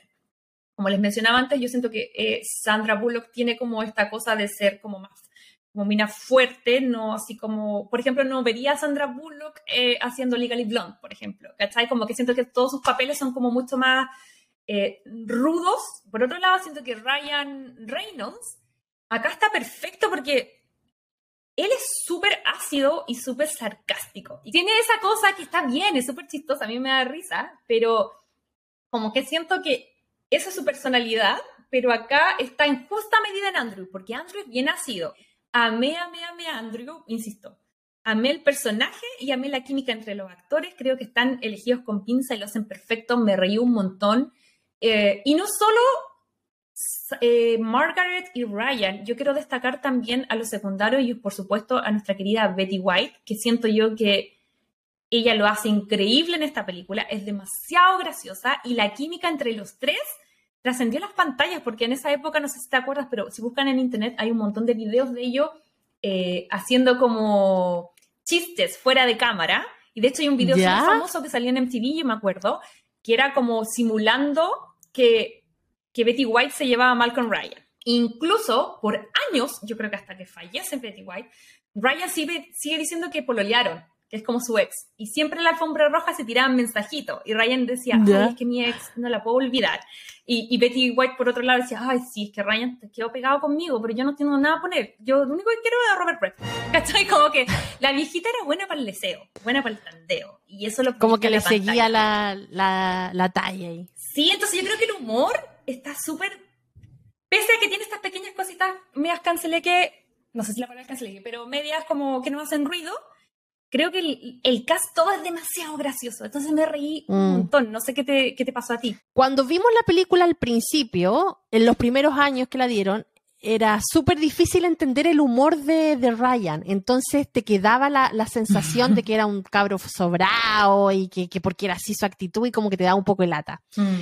Pero ahora que hemos visto toda la trayectoria de películas de Ryan eh, y que sabemos cuál es su humor y que sabemos en qué personaje le encaja súper bien, eh, por su humor, por, por cómo él es en general, mm nos damos cuenta de que entendemos ahora el personaje de Andrew y sabemos por qué es así y le damos ficha. Pero en el momento del 2009, el 2010, cuando recién estaba viviendo y no entendía ahí un poco para dónde iba este chiquillo, mm. como actor y todo, como que te costaba un poco masticar su, su personaje. Eh, claro, no sé, quebrado, no sé, a lo mejor porque es bonito, qué sé yo, pero... Este, Pero no, pues ahora sí lo entendí y, y, te, cierra redondito. Decía, oh no, es él, es él en su personaje.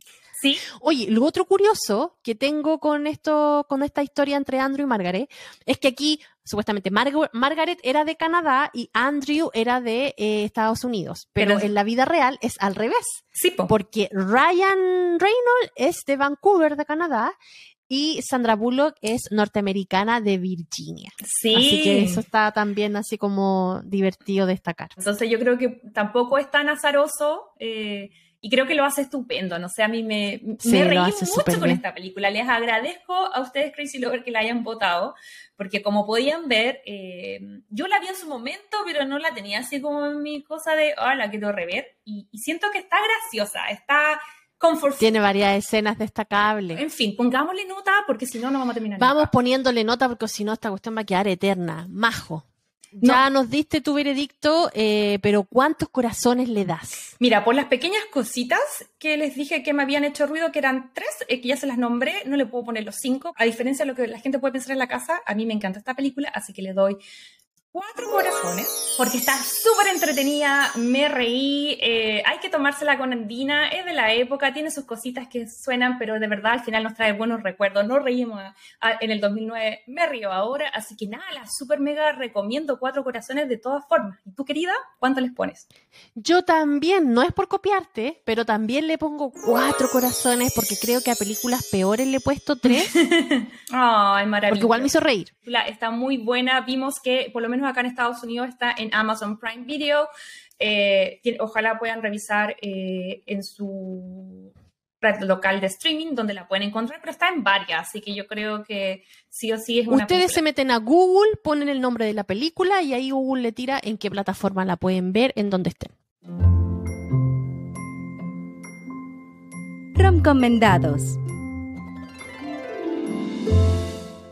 Ok, Crazy Lovers, y en el recomendado de hoy estamos muy, muy felices con la idea porque como les contamos al principio del episodio, vamos a hablar de una serie de Netflix eh, estrenada en 2020, aquel año que todos recordamos, em, llamada Yo Nunca o Never Have I Ever que es una historia creada por Mindy Collins, pero protagonizada por una serie de actores increíbles, jóvenes, maravillosos, donde nos cuentan la historia de Debbie, quien es una chica estadounidense de origen eh, de papás de la India y que eh, básicamente tiene que navegar a través del struggle que es ser eh, hija de migrante en otro país, de ver cómo su cultura, que es muy, muy, muy diferente a la que ella experimenta acá en Los Ángeles, porque viven en Sherman Oaks, y cómo eso, como todos estos como cambios culturales, cómo van a afectar su vida amorosa y sus intereses. La verdad es que esta serie tiene dos temporadas de alrededor de 10 capítulos cada una y como 30 minutos y es una serie de maravillosa que se les recomiendo. Debbie, que es eh, el personaje interpretado por Maitreyi Ramshihan, no sé si lo estoy pronunciando bien, que es una actriz canadiense de origen de la India eh, y que está básicamente inspirado en la historia de Mindy Collins cuando joven. Eso es como la... Eh, el, el gancho. Ella está como en segundo, tercero medio, es una estudiante muy ejemplar, ella tiene los primeros eh, lugares en el curso desde muy pequeña y se está debatiendo siempre este primer lugar con Ben, que es el personaje interpretado por eh, Jaren Livingston. Em, que son los dos típicos nerds que tienen esta pelea de quién está en el mejor lugar y son como los nemesis y se odian. ¿Quién es el mejor? ¿Cachai? Como, y, y, uno sabe, sobre todo en esa edad tan hormonal, que del odio al amor a veces hay un pequeño pasito. Y por otro lado está el chico popular, que es Paxton, que se roba todas las miradas, que es obviamente el actor Darren Barnett, em, que ya lo recordarán por el capítulo de Love Heart, que esta fue una de sus primeras como apariciones en Hollywood. Y la verdad es que eh, es como el típico chico popular, guapo, atlético, ¿cachai? Que las tiene todas, em, que obviamente en un principio nunca se fija en Debbie. Ella va a purular entre estos dos intereses románticos porque la historia arranca cuando en el primer capítulo nos cuentan que en el año anterior ella estaba en su concierto de música y es ahí cuando su papá em, le da un ataque al corazón y fallece como frente a ella, ¿cachai? ese, no, ese no es un spoiler, o sea, pasa en los primeros, minutos 30 de la serie. de la serie. así que don't worry. Así que básicamente eh, la historia de Debbie es cómo se repone a la pérdida de su papá y cómo busca desde la perspectiva de un adolescente que no quiere lidiar y trabajar su duelo con la psicóloga como, como la mm. familia lo la intenta encauzar, sino que ella dice, no, ¿sabes qué? Voy a evadir, voy a evadir y qué es lo que primero piensan los jóvenes, obviamente, en el amor. Entonces ella concentra toda su energía en encontrar pareja, en encontrar novio y piensa que va a ser como la solución a todos sus problemas,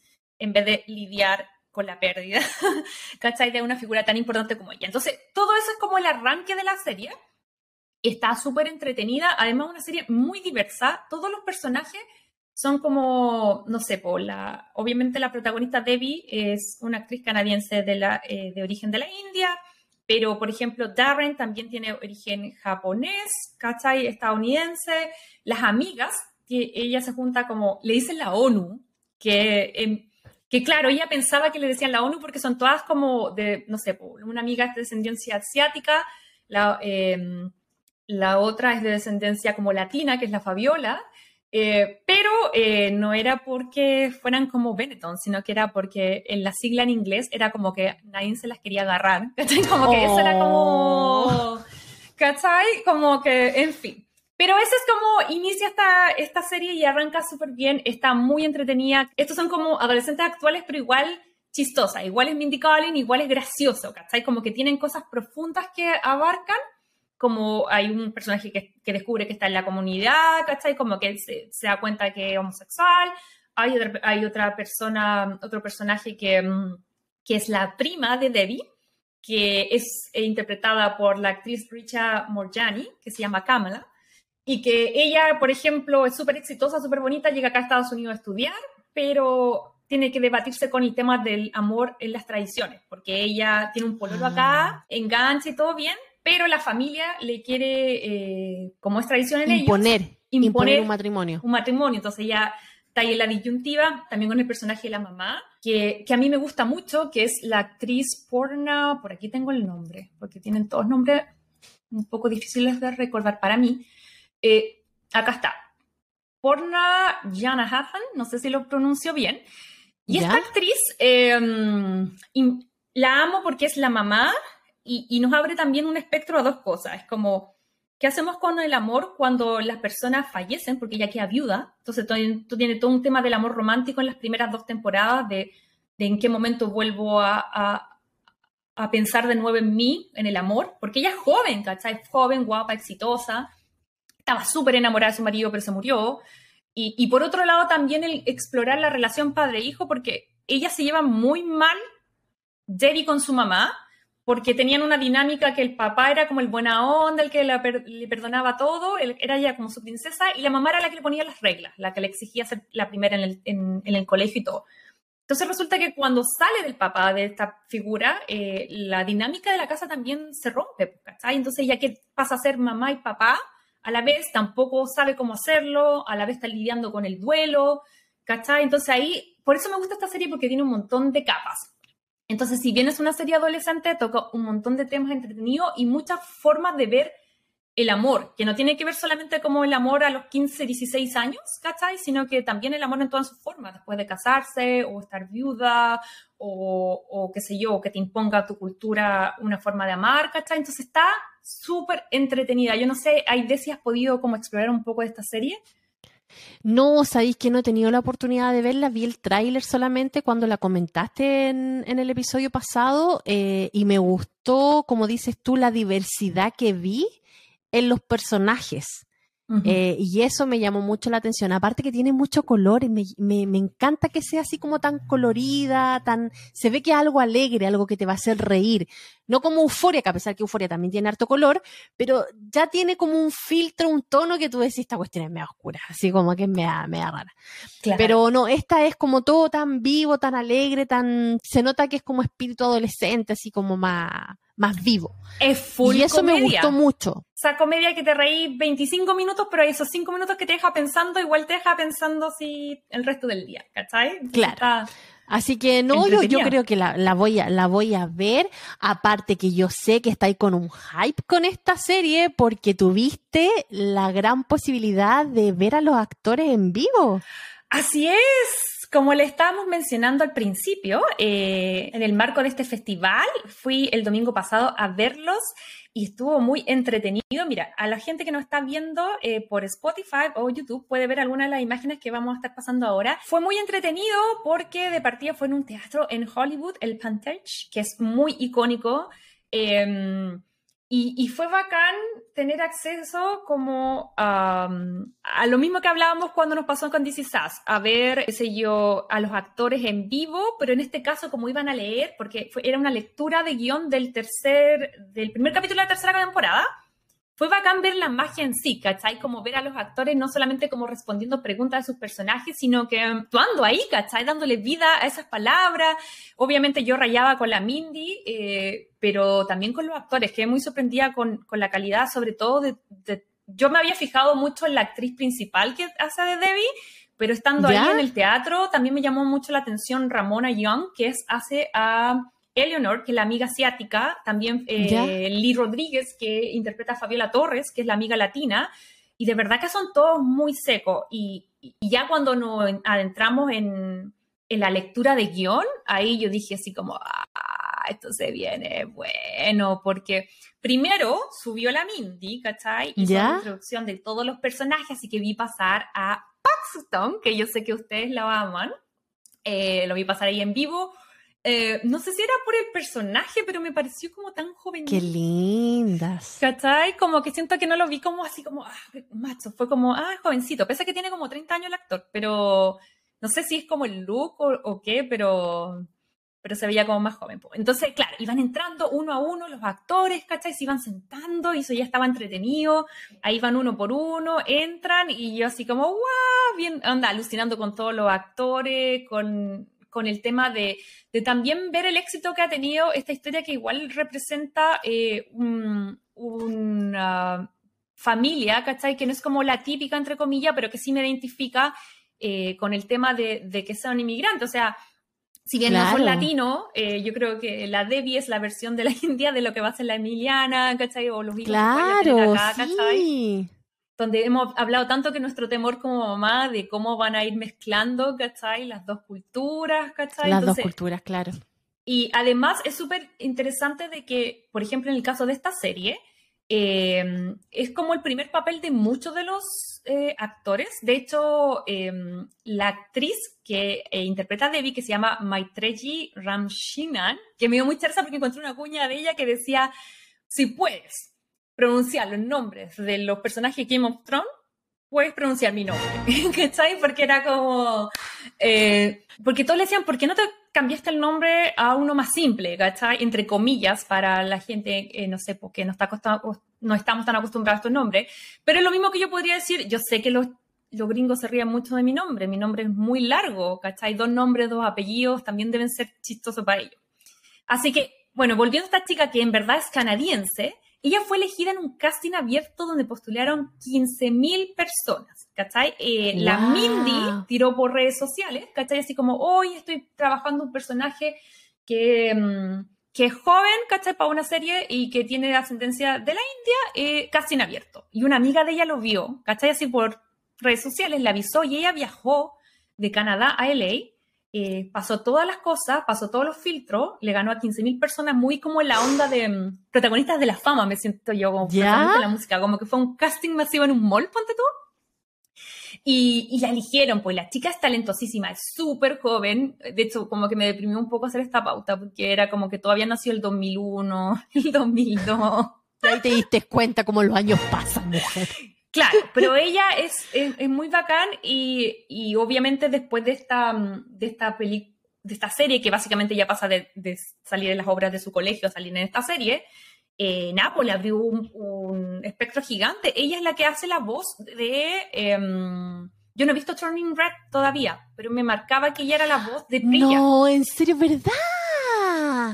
Sí, tú la viste. ¡Uy, qué buena! Sí, no, y de ahí en adelante le ha ido súper bien. Eh, y, ella considera a Mindy como su fairy godmother o como su hada madrina, porque básicamente tienen la misma onda, son las dos comediantes, ¿cachai? Eh, esto es la historia de Mindy, ¿cachai? Ella lo ha dicho. Bueno, me estáis convenciendo con la Mindy porque aparte de, tener todas estas cositas que destacamos en la primera parte del podcast, también le da la oportunidad a rostros jóvenes. No, las tiene todas, ¿qué querés que te diga? Como ver todas estas mujeres super power en la industria, creando proyectos bacanes, dándole las oportunidades a hombres y mujeres, ¿cachai? Como de contar historias que no habían sido tan contadas, a mí me encanta.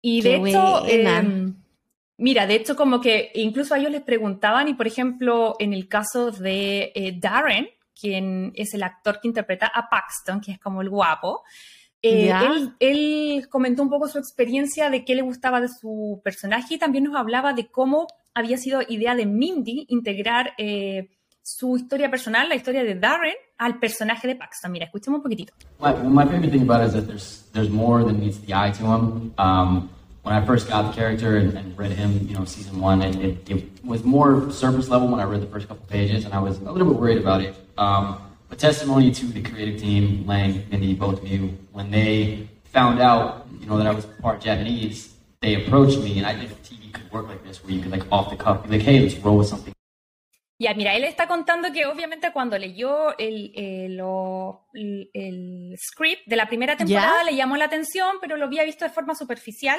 que fue la propia Mindy quien se acerca a él y le dice, ¿sabes qué? Descubrí que tú eres como eh, mitad japonés eh, y me gustaría incluir tu propia historia, ¿cachai? Como en el personaje y para darle como más riqueza al personaje. Ya. Yeah.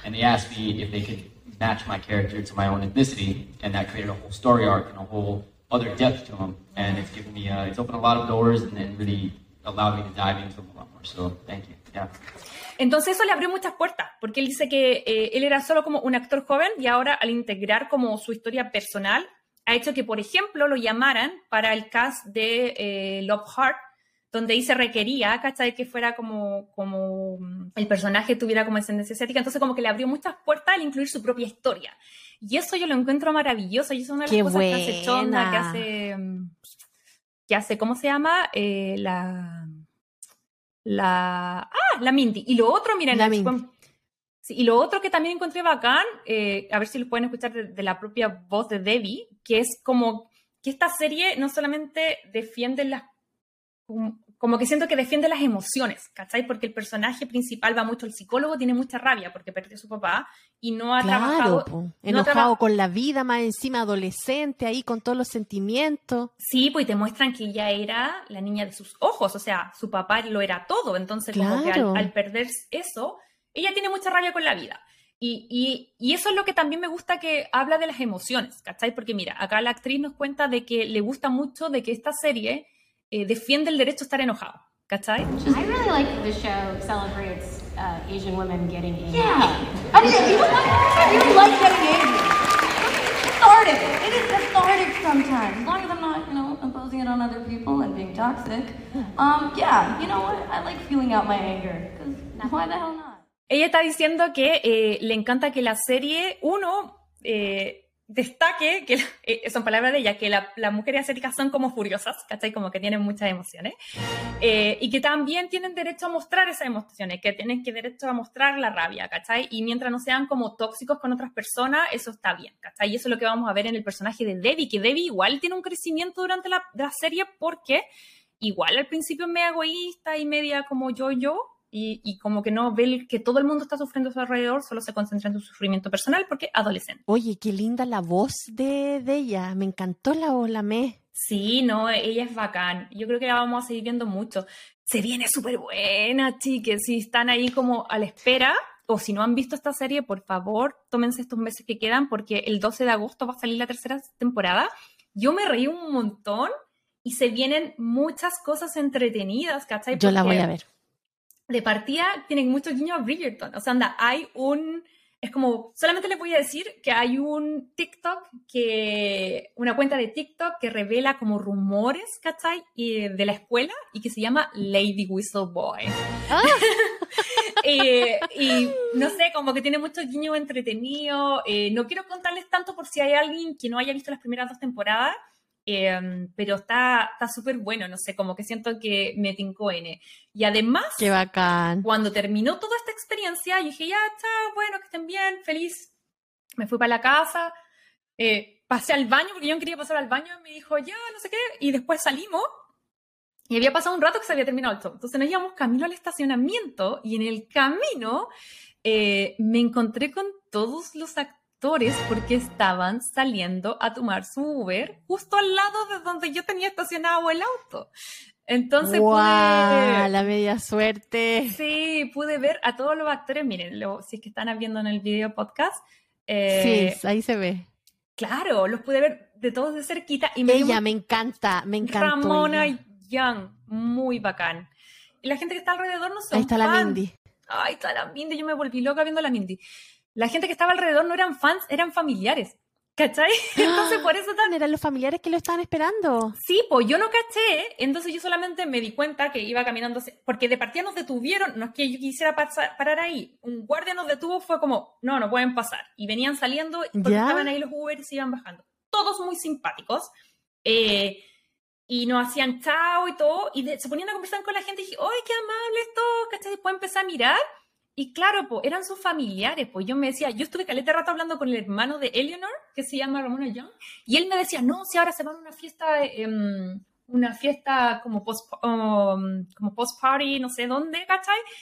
Eh, y sí, pues estaban ahí para felicitarlo, pues eran como los hijos del reales de los actores, los hermanos, ¿cachai? ¡Uy, qué buena! Te codiaste con la familia, mujer. Sí, yo no cachando nada. Y yo no, no caché en el momento porque obviamente me dediqué así como, ¡Oh, le tengo que grabar a los Crazy Lovers. Eh, y, Ah. y pues no estaba ahí parando la oreja eh, y decía así como, no, pues Ya. no cachaste que le dijo tía, le dijo hijo, le dijo hermano, no sé qué.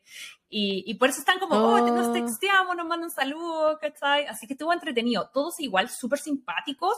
eh, muy nota. abiertos a los fans y todo, así que ahí tuvimos eh, la oportunidad de, de compartir con ellos. Así que obviamente que de las felices y también eh, como obviamente les tengo que recomendar esta serie porque siento que, que toca temas muy, muy bonitos. Entonces queríamos proponerles, Crazy Lovers, de que de aquí a agosto traten de ver la serie, porque en agosto sí o sí se nos viene un episodio dedicado a esta serie para comenzar una tercera temporada ahí con Tuti, porque obviamente si la serie habla de amor, aquí en este podcast la vamos a comentar.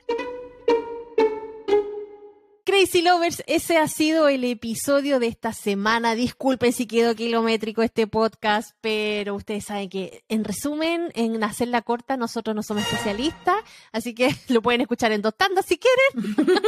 Eh, pero recuerden que ahora tienen video, así que por último se divierten viendo nuestros carachos ahí, nuestras expresiones y, esta dinámica eh, virtual que tenemos ahora de mostrarles videitos y todas esas cosas que también hacen mucho más entretenido este video podcast. Recuerden de que nos pueden seguir en nuestras redes sociales y si nos escuchan por Spotify, les recordamos que le pongan seguir y también nos evalúen con las estrellitas. Recuerden que no solamente pueden ver estos capítulos, sino que pueden revivir las temporadas para atrás todas por Spotify, también por YouTube. Y nada, pues nos preparamos para la próxima semana, que como siempre no hemos decidido aún qué vamos a ver. Así que atentis a las redes sociales porque este domingo, como siempre en todos los en todos los domingos de Romcom vamos a estar anunciando la siguiente película, pero obviamente que se aceptan sugerencias, así que si ustedes quieren ver alguna en particular, este es el momento para que se dirijan a nuestras redes sociales. Eso es todo por ahora, mi querida Aide, te mando un besito gigante. Muchas gracias por todo. Nos vemos la próxima semana y cariño a todos los Crazy Lovers. Chao, chao. Cariños a todos, besitos y que tengan un excelente principio de fin de semana. Si te gustó este podcast, recuerda seguirnos en Spotify, Apple Podcast y Google Podcast.